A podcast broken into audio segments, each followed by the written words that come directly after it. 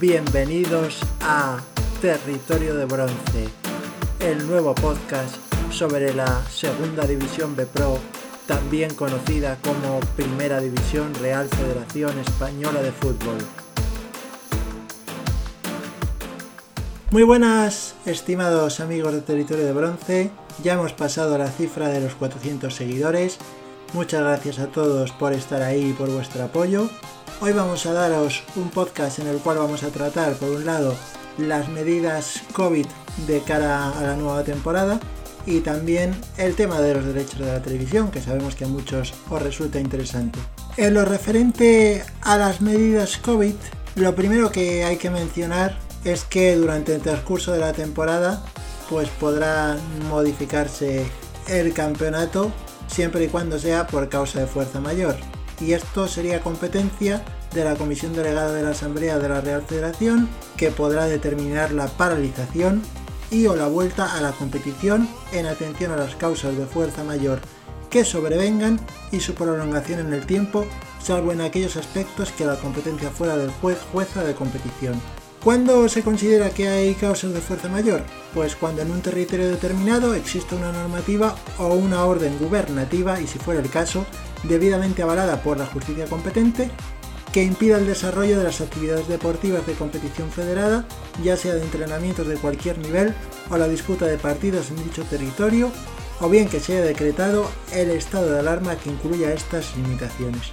Por otra parte, en caso de que se suspenda o paralice el campeonato por causa de fuerza mayor, se aplicarán las siguientes reglas para la determinación de ascensos, descensos y ganadores de las competiciones. Si en la fase regular no se llegan a poder disputar al menos el 50% de los partidos, se producirá el final de la temporada sin que haya ascensos ni descensos. Si se llegan a disputar al menos el 50% o más de las jornadas, se daría por terminada la competición respetando las clasificaciones que estuvieran vigentes en ese momento.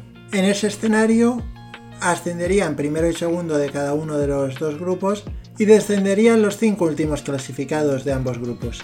Por otra parte, si hay un positivo en la plantilla, cuerpo técnico y demás integrantes, en primera ref, en caso de que uno de los miembros del club con licencia deportiva con dicho equipo diera positivo por COVID-19, tendrá que apartársele de los entrenamientos y de la rutina del equipo y los demás miembros con licencia deberán pasar imperativamente las correspondientes pruebas de COVID-19 en el plazo máximo de 5 días desde que se conociera el positivo. En todo caso, se atenderá al criterio del responsable médico COVID que tendrá que determinar y acreditar mediante certificado si hubo o no hubo contactos estrechos entre los diversos miembros del equipo con licencia y el jugador o en su caso los jugadores que dieron positivo por COVID. Más cosas interesantes en este punto.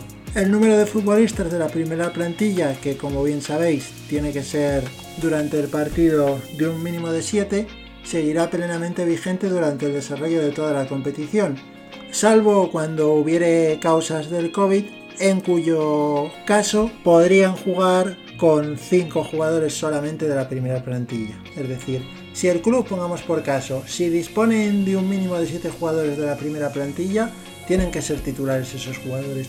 Si no disponen, tiene que haber por lo menos un mínimo de 5 jugadores de la primera plantilla. Y el resto, pues se tendrían que, por así decirlo, rellenar con jugadores de el filial o de los equipos dependientes.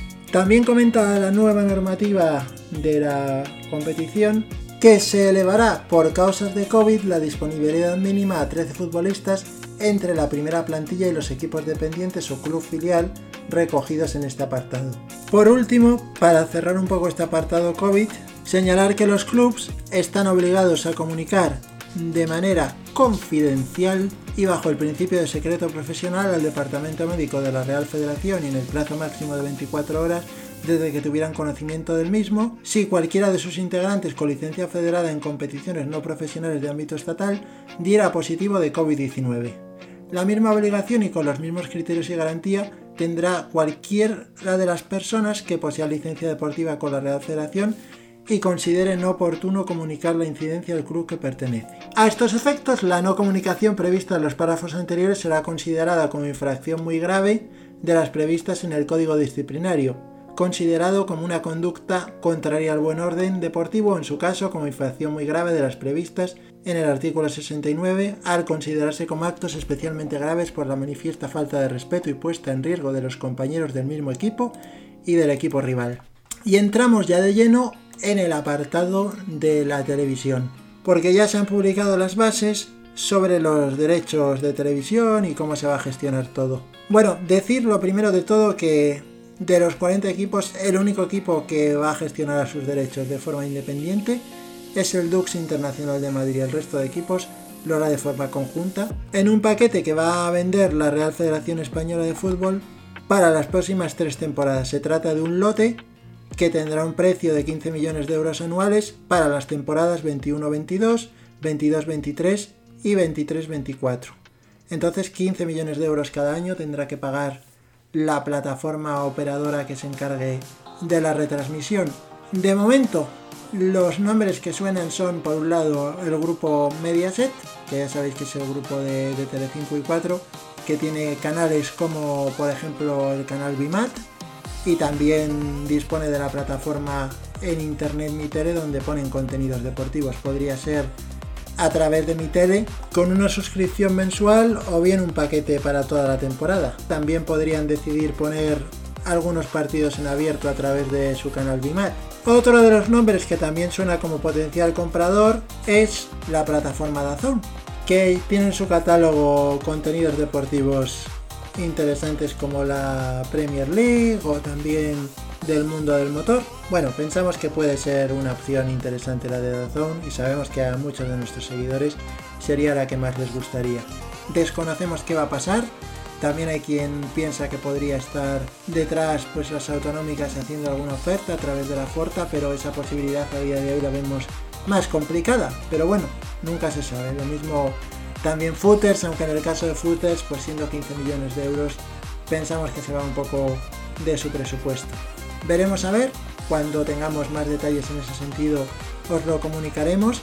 También decir que se va a vender los derechos por un lado también en Europa y también habrá ofertas internacionales para pues eso, fuera, fuera de Europa. Hay una serie de bases que si queréis pues podéis descargarosla, os la hemos dejado en nuestro Twitter. Y la verdad es que pues eso es un tema interesante, ahí explica un poco las condiciones que deben de cumplir los distintos operadores que quieran pujar. Van a emitir, evidentemente, todos los partidos de la fase regular y de playoffs. Y luego también tendrán que hacer resúmenes de 4 minutos de cada uno de los partidos. Bueno, viene todo el tema de la producción y la señal, marcas, publicidad y promoción. Explica también un poco el tema de los derechos no exclusivos, derechos excluidos también habla de las obligaciones que tiene el adjudicatario, de pues eso que para emitir los resúmenes pues las televisiones tendrán que pagar un dinero, bueno, una serie de cosas sobre las que no vamos a hablar en extensión porque entonces se nos quedaría un podcast demasiado largo.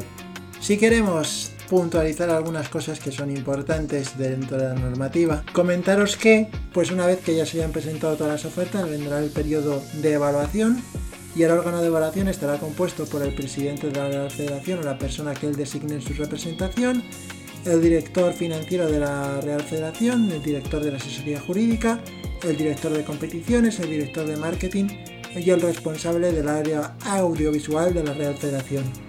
Y luego pues actuará como secretario del órgano letrado de la asesoría jurídica. Entonces habrá una propuesta de adjudicación provisional que deberá ser ratificada por el órgano de control de gestión de los derechos audiovisuales de la Real Federación y en el criterio de adjudicación pues habrá exclusivamente el de la mejor oferta económica. El órgano de evaluación elevará al órgano de control de gestión de los derechos una propuesta de adjudicación provisional y eso. Si hay una oferta que sea mejor económicamente, pues se le dará. O sea, si por ejemplo viene uno y pone 15 millones y viene otra plataforma y dice yo voy a dar 16, pues se la llevan a que de los 16. Bueno, también importante que los adjudicatarios abonarán a la Real Federación las cantidades ofrecidas para cada temporada en un máximo de 6 pagos de igual cantidad conforme al siguiente calendario 30 de septiembre, 30 de octubre, 30 de noviembre, 30 de diciembre, 30 de enero y 30 de marzo. Las cuentas un poco que han hecho desde la Real Federación es que cada club se pueda llevar un mínimo de 300.000 euros. Entonces veremos a ver si, si, hay alguna plataforma dispuesta a pagar esos 15 millones de euros.